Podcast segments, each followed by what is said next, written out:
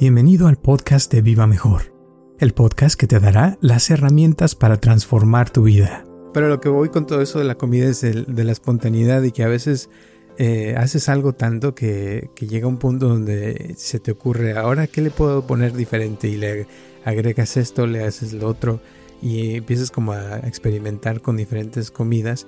Y, y si te, como una vez vi un TikTok que decía este, que estaba tratando a alguien de explicarle a, a alguien en inglés de qué es la comida mexicana, ¿no? Entonces le dice, a ver, pues, cuéntame, ¿qué son las enchiladas? Dice, no, pues son tortillas con queso y frijoles. Dice, ok, ¿y qué son los chilaquiles? No, pues son tortillas, pero doradas con queso y frijoles. O sea, casi todo es igual, pero lo, lo, lo acomodamos diferente y ya te da un, sabor diferente, siendo que a veces los ingredientes son los mismos, ¿no?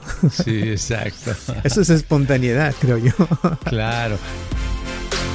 Yo, Roberto Aceves y Carlos González Hernández, desde 1993 hemos estado ayudando a la comunidad de habla hispana a vivir mejor.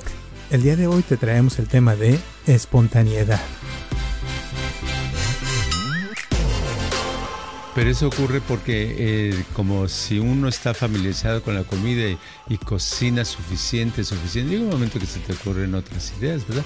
Igual como al, al pintor que de tanto pintar de pronto se le ocurre eh, pintar un, un burro arriba de una ceja de una cara, ¿verdad? O cosas así. Pero es eso. Pero sin es, es, una, eh, es natural que surjan estas corrientes de comida diferente en lugares donde se acostumbre mucho la comida, ¿no? Así si es. no se acostumbra, pues no tiene chiste, no hay razón de tener ideas acerca de eso.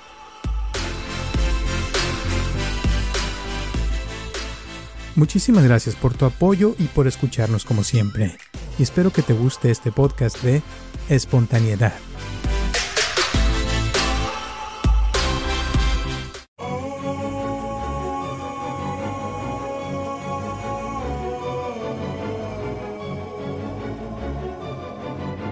Hola a todos, les habla Roberto Aceves y estamos comenzando un episodio más de Viva Mejor y tengo aquí a mi lado a Carlos González. ¿Cómo estás, Carlos? Bien, estoy pensando en comida. En la, resulta que, ah, no sé si viste, hay unos, uh, un video, una serie en Netflix de comida de, de México. No. pero diferente, nueva. Entonces, esa comida que me sacó de onda porque nunca la había visto es como comida que la hubieran hecho unos niños de dos, tres años, ¿verdad? De que empiezan a inventar. Pero no, estos son adultos que tienen sus puestos, unos en la Ciudad de México, en Guadalajara, en Querétaro, así diferentes cosas, ¿no? Pero todo el tipo de comida que sacaron es así como esta. Haz de cuenta, por ejemplo, un pan dulce, una concha, ¿verdad? Pero de grande, así de este tamañote, la parten a la mitad el, el, en ese negocio y le, la rellenan de mermelada. ¿verdad? Mm. Le ponen frijoles, le ponen salchicha, le ponen tocino, le ponen eh, chocolates y cosas así. ¿Te imaginas? Y ese es como un tipo pastel, pero de todo, con carne, ¿verdad? Esa mm. es una de las comidas. Otro que está menos así exagerado es un, una torta, ¿verdad? Un pan de un telera o de bolillo grande, uh -huh. lo parten y le ponen dos tacos de suadero. Suadero es un tipo de carne que yo nunca he comido, a mi papá le gustaba mucho, a mí nunca, pero es como bueno, es de animal, ¿no? con, con, los tacos tienen dos tortillas cada uno y tienen cilantro, cebolla, salsa. Entonces los metes dentro del bolillo y esa es tu comidota, ¿verdad? Qué raro. Sí, qué raro. Pero hay otro, hay una hamburguesa, una cosa así del, no te miento, como de, de casi un metro de uh -huh. alto de donde son capas, empieza con una capa del pan de hamburguesa y luego unos pedazos de salchicha, pedazos de hamburguesa, este, dulces, crema, este, dulces esos que, en México le llamamos gomitas, que son muy blanditos, ¿verdad? Eh, tantas cosas y es de ese tamaño. Y el que se la acabe en ese restaurante le, regalan toda una semana, puede ir a comer todos los días. Se la acaba en 20 minutos. Pues no, pues ¿quién se la va a acabar, verdad? No cabe, se muere ahí. Sí, exacto. ese tipo de cosas y que la gente está comiendo, hacen hasta cola, ¿verdad? Es la, en algunos lugares la cosa, todo lo que se supone que no debemos de comer, ahorita está de moda, fíjate. Suena muy interesante. ¿Cómo se llama el show? Se llama algo de Food Bites uh, México. Ok.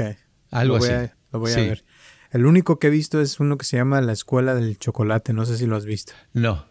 Ese también está padre. Es de ¿Ah, un, un, francés que tiene muchísimos videos que se han hecho virales Ajá. y hace formas y esculturas de chocolate. Entonces todo te, lo, te lo puedes comer y, el, y tiene una, un show donde es como una eh, escuela donde se enseñan los secretos de cómo hace las figuras y todo y está muy, muy, muy padre. Pero sí, es, es, diferente a lo que dice. Es diferente, sí.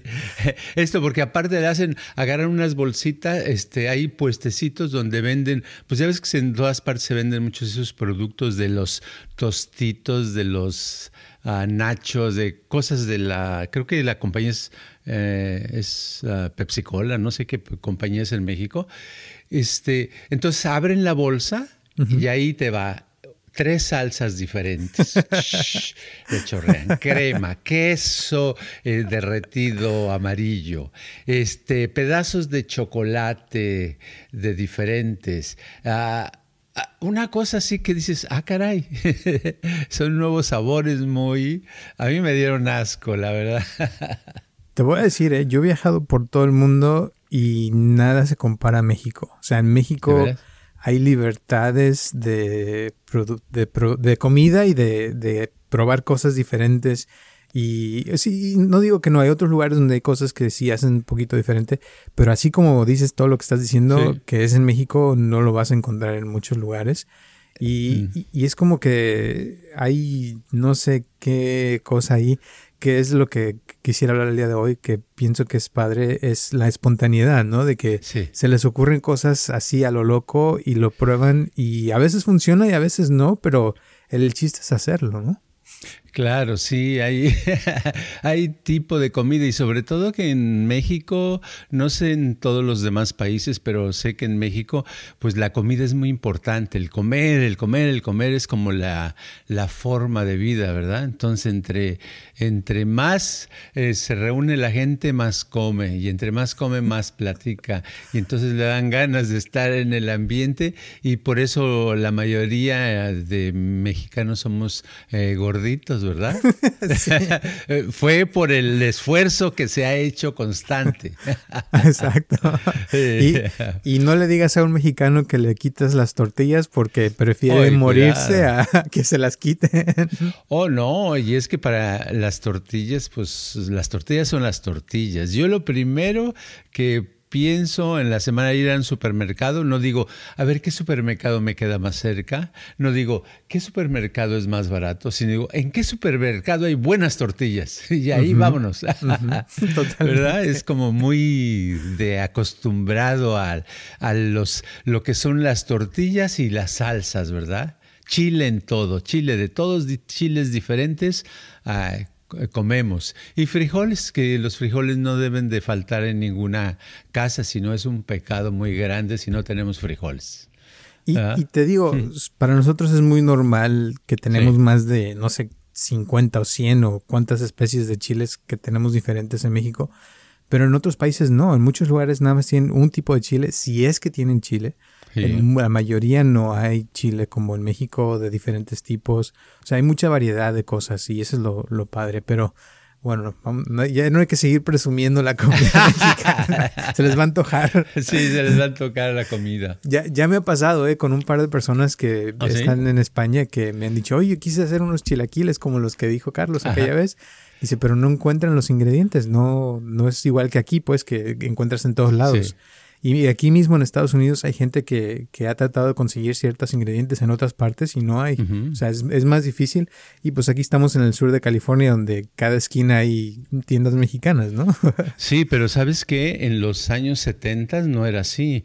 Yo en el, la primera vez que vine fue en el 71 Y en el 71 no me di cuenta porque nunca fui a un supermercado ni nada.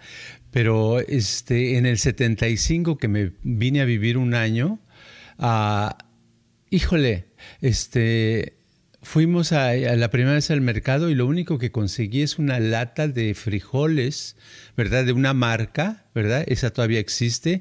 Y fuera de eso no había chiles que comprar, no había tortillas, no se conocían. este, no había nada de productos de México. Entonces realmente me sentía yo en otro país. Y ahora ya ves que no, ahora vas a cualquier supermercado, ya sea este, tradicional o, no, o, latino, y cualquier mercado te tiene bolsitas de chiles, bolsitas de tomates, de jitomates, de chile poblano, te tiene tortillas, te tiene, eh, no sé, tantas cosas. ¿Por qué? Porque la misma eh, población de latinos a lo han pedido, entonces este, eso es lo que se consume, pero no siempre era así. Antes era la comida que uno comía aquí en Estados Unidos, era tan diferente y a veces pues extrañaba uno mucho la, la tradicional, ¿verdad? Claro. Yo creo que en Estados Unidos le va a pasar como Inglaterra, que en Inglaterra si tú vas, su plato típico es el curry, que viene de, es como tipo mole, pero hindú, y viene porque hay muchísimos gente hindú en, Inglaterra que viven ahí, ¿no? Entonces yo creo que en Estados Unidos les va a pasar lo mismo, porque si piensas en un platillo de, típico de Estados Unidos, como que no hay algo así. Podrías decir las hamburguesas o los hot dogs, pero no, no es algo típico porque lo puedes encontrar, o sea, es una mezcla de Alemania y de, eh, de diferentes partes de Europa, ¿no? Sí, no, porque Estados Unidos en realidad es una es un conjunto de países que se vinieron acá, que emigraron, ¿verdad? Y no, no tienen raíces de ese tipo de, de, de, una comida específica. Entonces es más fácil que se dejen influenciar con otras comidas, ¿verdad? Porque vienen. Y en Inglaterra, hablando de Inglaterra, yo lo que noté la, las uh, dos veces que he ido, nada más fui hace ya 10 años o 15, este, es que no había mucha variedad de comida. Por lo menos que, ah, que yo dijera, ay, qué sabroso se me antoja. O era comida italiana, que sí se me antojaba, pero era italiana, ¿no? Pero que dijera, ay, qué buena comida inglesa comí. Nunca, no me acuerdo. Es más, si me dices, ¿cuál es la comida inglesa? No sé. Fish pues and chips, tal vez. Fish and chips, exacto, lo que iba a decir que son que es un pescado ah, eh, ¿cómo se dice? empanizado empanizado en frito así deep fried metido en el aceite. O sea a mí sí ese sí me gusta. Y las papitas las papitas a la francesa. A la francesa que en Francia no hay ¿eh? en Francia son no verdad y son a la francesa exacto. Son francesas o sea ahí nomás son papas no son a la francesa porque son es como el café como los frascos de café. Mira aquí tengo uno. Este es un French press, pero no se inventó en Francia, no es francés, es de otro país, ¿verdad? Qué pues curioso. bueno, de lo que quería hablar hoy de, eso de la espontaneidad, eh, volviendo al tema, eh, pienso que una de las cosas que, por ejemplo, en la comida pasa de que un buen chef, de que ya ha estado trabajando y conoce todos los ingredientes, llega a un punto donde ya puede crear un platillo nuevo pero es porque ya sabe cómo funciona todo y es cuando se puede llegar a ser espontáneo, ¿no? De que haces algo, cuando ya te sale muy bien, digamos si estás bailando o pintando, como un pintor que ya sabe mucho de los colores y todo, es cuando puede empezar a cambiar y transformar las, muchas de las cosas que hace, ¿no? O sea, y ser más espontáneo. Eh, y como que eso de la espontaneidad, me refiero a, crear algo nuevo que nunca se ha hecho. Eh, es fácil para alguien que nunca ha hecho nada, pero cuando alguien eh, tiene mucha información, a veces como que también le cuesta mucho trabajo, ¿no? Sí, hay una cosa ahorita que hablas de eso. Hace rato estaba leyendo de este libro que se llama La conquista de la felicidad de Bertrand Russell. Es un libro todo ya traqueteado porque este ha sido leído y releído, ¿verdad? Entonces, en unos apuntes que algo que tenía yo subrayado de hace, no sé, hace 40 años o no sé cuándo, dice aquí que viene el caso, ¿verdad? Dice, Yo creo que un pensamiento consciente puede penetrar en lo inconsciente si el esfuerzo es intenso y vigoroso. La mayor parte de lo inconsciente está formada de, lo que fue en otro tiempo pensamientos conscientes que hoy están ocultos. En otras palabras, lo, inconsciente, lo que tenemos guardado, es lo que, lo que antes fue consciente. Entonces, lo, que, lo que venía yo con tu comentario de espontaneidad es que eh, sin un chef, por ejemplo, el de los chocolates, el que hace chocolates, hace cosas de chocolate, al principio tal vez se, ponía a pensar, a imaginar fuertemente qué es lo que, cómo podía usar una parte del chocolate, qué tipo, si iba a ser una figura o si iba a ser una rueda, iba a ser una bola, qué es lo que iba a ser. Y de tanto, de tanto pensar, ese pensamiento a lo mejor no hizo nada y se le quedó, pero se le entró a su mente inconsciente de tanto estar concentrado en eso. Entonces, con el tiempo, todo eso que en lo que se ha concentrado constantemente, ahora, eh, de, tal vez eh, semanas después o años después, de pronto le viene como la idea pero le viene la idea espontánea. Ahora le llamamos espontaneidad. ¿Por qué? Porque ese ya viene del inconsciente. Cuando algo sale del inconsciente o subconsciente, es lo espontáneo. Pero no es porque no existía nada. Existía, estaba guardado. Pero ahora ya no tenemos que analizarlo, sino solito lo sacamos y nos da resultados muy padres. No sé si estoy haciendo bolas. No, sí, totalmente. es, lo, es lo que quería hablar sí, de eso. Sí, sí, estoy haciendo bolas. Sí, sí también. sí, te entiendo. o sea, es, es, como que es esa parte de, de, la persona, por ejemplo, alguien que baila, ¿no? Y está bailando y está haciendo sus movimientos y de repente ya empieza como a crear un movimiento nuevo, diferente y ya no piensa, o sea, ya le sale solito. Y igual, este, me acuerdo mucho de Bruce Lee, por ejemplo, que él aprendió todas las artes marciales y se hizo experto en todas esas. Y después empezó a crear sus propios estilos que, que, nunca nadie había hecho. De, de este, que la cobra y que la, la este el tigre y que el borracho, o sea, diferentes estilos que nunca se habían formado, pero que fueron le salieron espontáneos después de años y años de estar entrenando las artes marciales, ¿no? Sí, uh, Recordemos que Bruce Lee viene de una generación donde en China las, los, de Kung Fu, los que hacían Kung Fu, este, hacían peleas en la calle, había retos. Oye, los de ahí hay un cuate que dice que te puede ganar y el otro, no, pues vamos a hacer una competencia. Entonces se ponían en la calle o en algún lugar a, a usar sus artes, ¿verdad? una con otra, a ver quién ganaba. Entonces eran tantas peleas que se hacían unos expertos, ¿verdad? Esa es la cosa. Y, eh, pero lo que dices de Bruce Lee es interesante porque eso me vino al, al caso de que la espontaneidad tiene que ver con crear, con tener nuevas ideas también, ¿verdad? Pero que no podemos crear, no podemos ser espontáneos, no podemos tener buenas ideas en algo donde nosotros no hemos hecho ningún esfuerzo. Por ejemplo, nunca vamos a ver que una un cocinero, un gran cocinero, un chef, ¿verdad? Vamos a volver al que hace las cosas del francés, que hace maravillas con el chocolate. Eh, le ha dedicado a eso y de ahí se le ocurren ideas nuevas y es espontáneo. Pero a lo mejor él no tiene esa espontaneidad, no la tiene para inventar una canción, ¿verdad? A lo mejor no, porque nunca ha cantado, nunca ha escrito una canción, nunca ha compuesto. ¿Por qué? Porque le falta esa fuerza, le falta esa intención, esa dedicación. O sea que nosotros sacamos cosas de donde hemos metido no podemos sacar de donde no hemos metido nada porque no va a haber nada. Y la cosa de eso, o sea, cuando una persona no, ¿cómo se diría? estoy pensando también, por ejemplo, en Dalí, que ya ves cambió el arte y comenzó el movimiento del surrealismo. Fue algo completamente nuevo.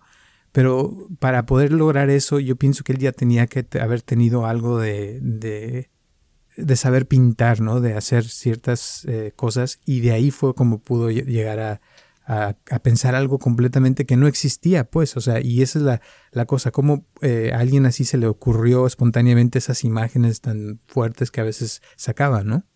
Sí, eh, es de la misma época de Picasso, pero este de Dalí no sé bien su historia, pero sé, o sea, sí es, es muy Dalí tiene cosas que, que revolucionó hasta en el cine porque hizo un, una, una película con un director español que fue un, un éxito muy grande, muy moderna.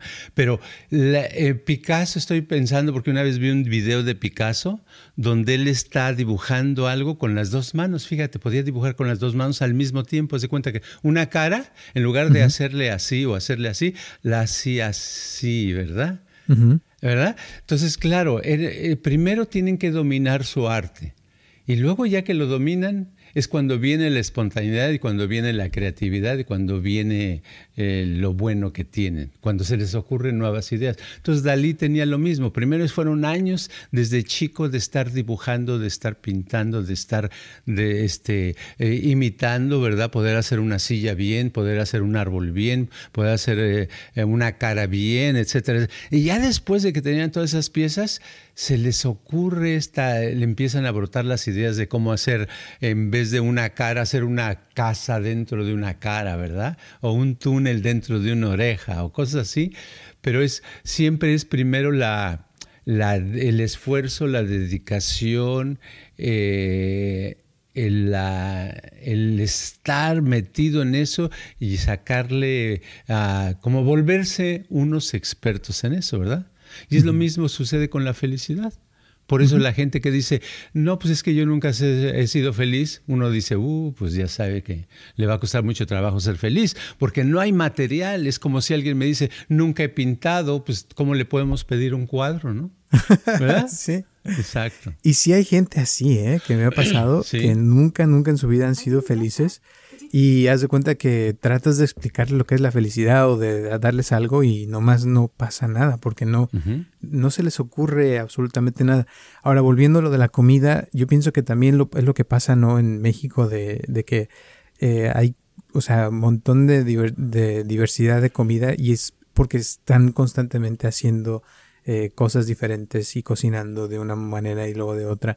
Y como que eso te va haciendo eh, cierto no sé, y por ejemplo, em, ahorita me acuerdo mucho de las botanas. Tú vas a un restaurante mexicano eh, en México y te van a recibir, en la mayoría te dan botanas, no como aquí que nada más están chips y salsa, los totopitos le llaman en México, pero allá te dan, a veces te dan mango, te dan pepino con limón y sal, o te dan, en unos restaurantes me acuerdo que hasta te me dan este sopitos de, de, botana, o sea, antes de tu comida ya te dan tres o cuatro sopitos, en otros lugares te dan este chicharrón con limón y sal, o sea, diferentes cosas. Y como que eso estamos acostumbrados a, a estar comiendo todo el tiempo, ¿no? Sí, exacto.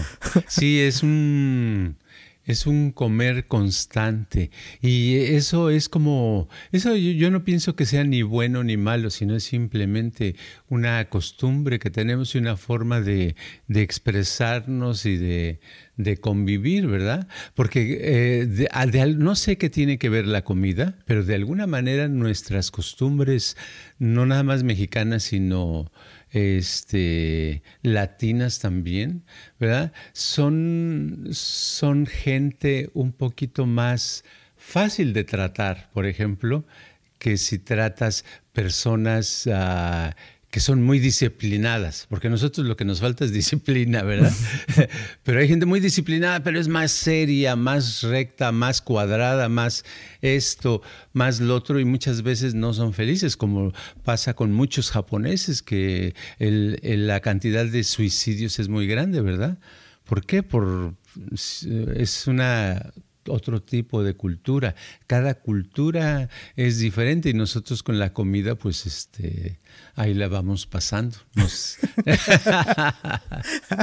sí, sí y lo, pero lo que voy con todo eso de la comida es el, de la espontaneidad y que a veces eh, haces algo tanto que, que, llega un punto donde se te ocurre, ahora qué le puedo poner diferente y le agregas esto, le haces lo otro y empiezas como a experimentar con diferentes comidas Y, y si te, como una vez vi un TikTok que decía este, que estaba tratando alguien de explicarle a, a alguien en inglés de qué es la comida mexicana, ¿no? Entonces le dice, a ver, pues, cuéntame, ¿qué son las enchiladas? Dice, no, pues son tortillas con queso y frijoles. Dice, ok, ¿y qué son los chilaquiles? No, pues son tortillas, pero doradas con queso y frijoles. O sea, casi todo es igual, pero lo, lo, lo acomodamos diferente y ya te da un, sabor diferente, siendo que a veces los ingredientes son los mismos, ¿no? Sí, exacto. eso es espontaneidad, creo yo.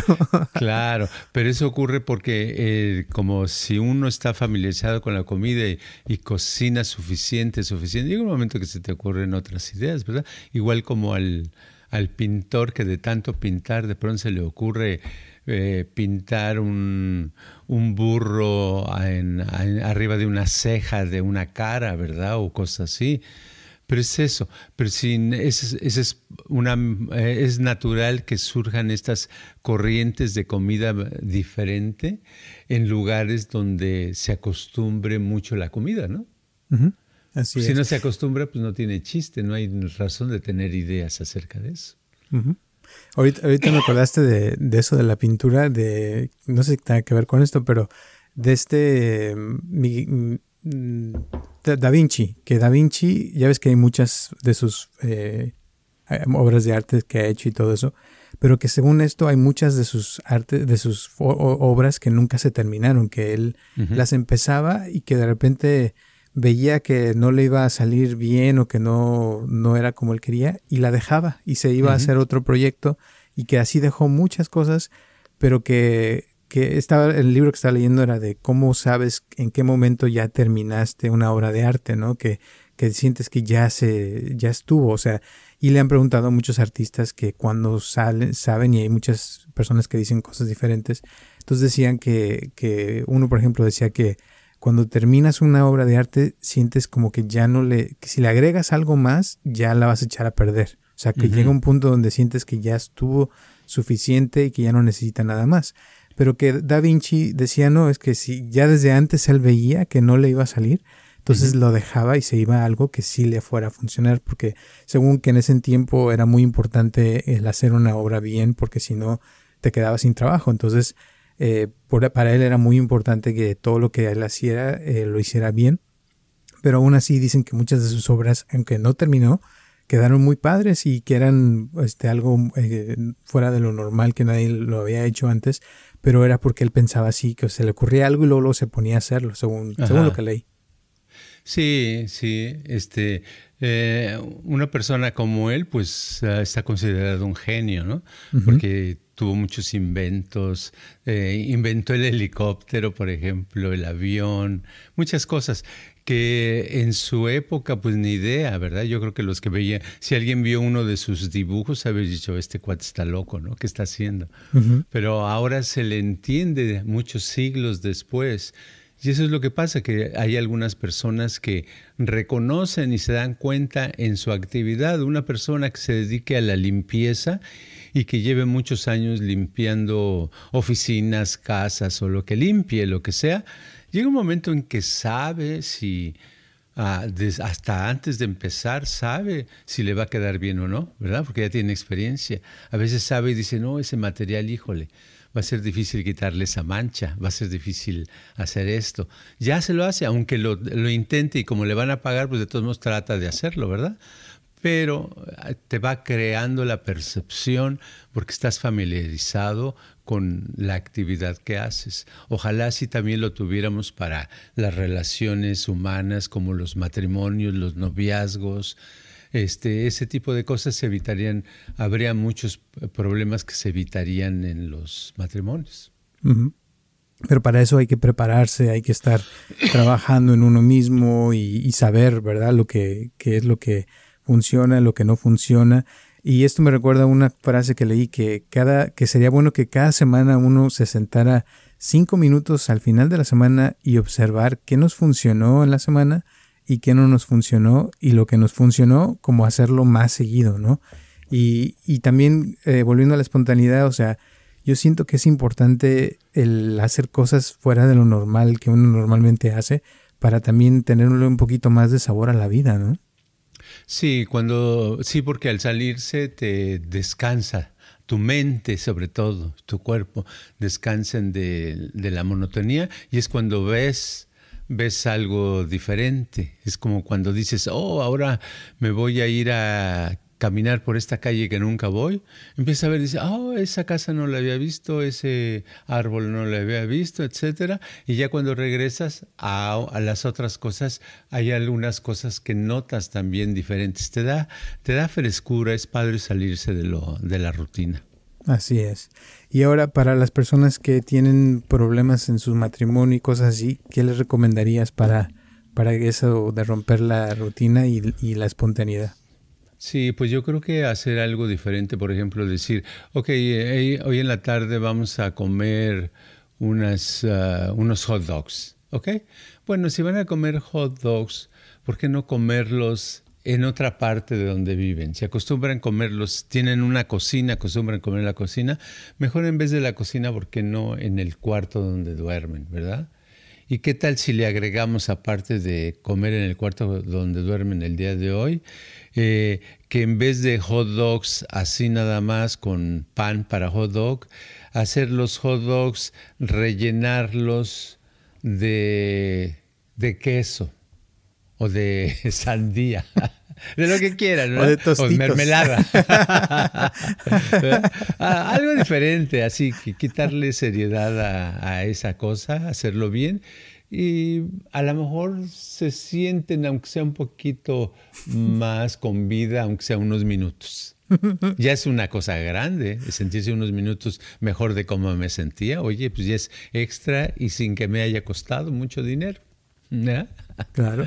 Y que hagan cosas como lo que dijiste al principio en México, de que agarren cosas diferentes y todo lo mezclen y así eso sería padre, ¿no? Como probar algo loco, aunque no funcione, pero lo tiran después. Si no, no, tratar de que funcione, exacto. No tratar de que funcione, sino si tienen una pareja, este, bailar, ¿no? ¿qué les gusta? ¿Qué no les gusta? ¿Qué música no les gusta? Ah, pues a mí no me gusta la música clásica pues ok, poner un poco de vals y ponerse a bailar esa cosa que se oye, que a lo mejor lo, sientes o ridículo o extraño o algo, pero salir de la monotonía por unos minutos nada más para, para este, tenerle la vida un poquito más ligera, ¿no?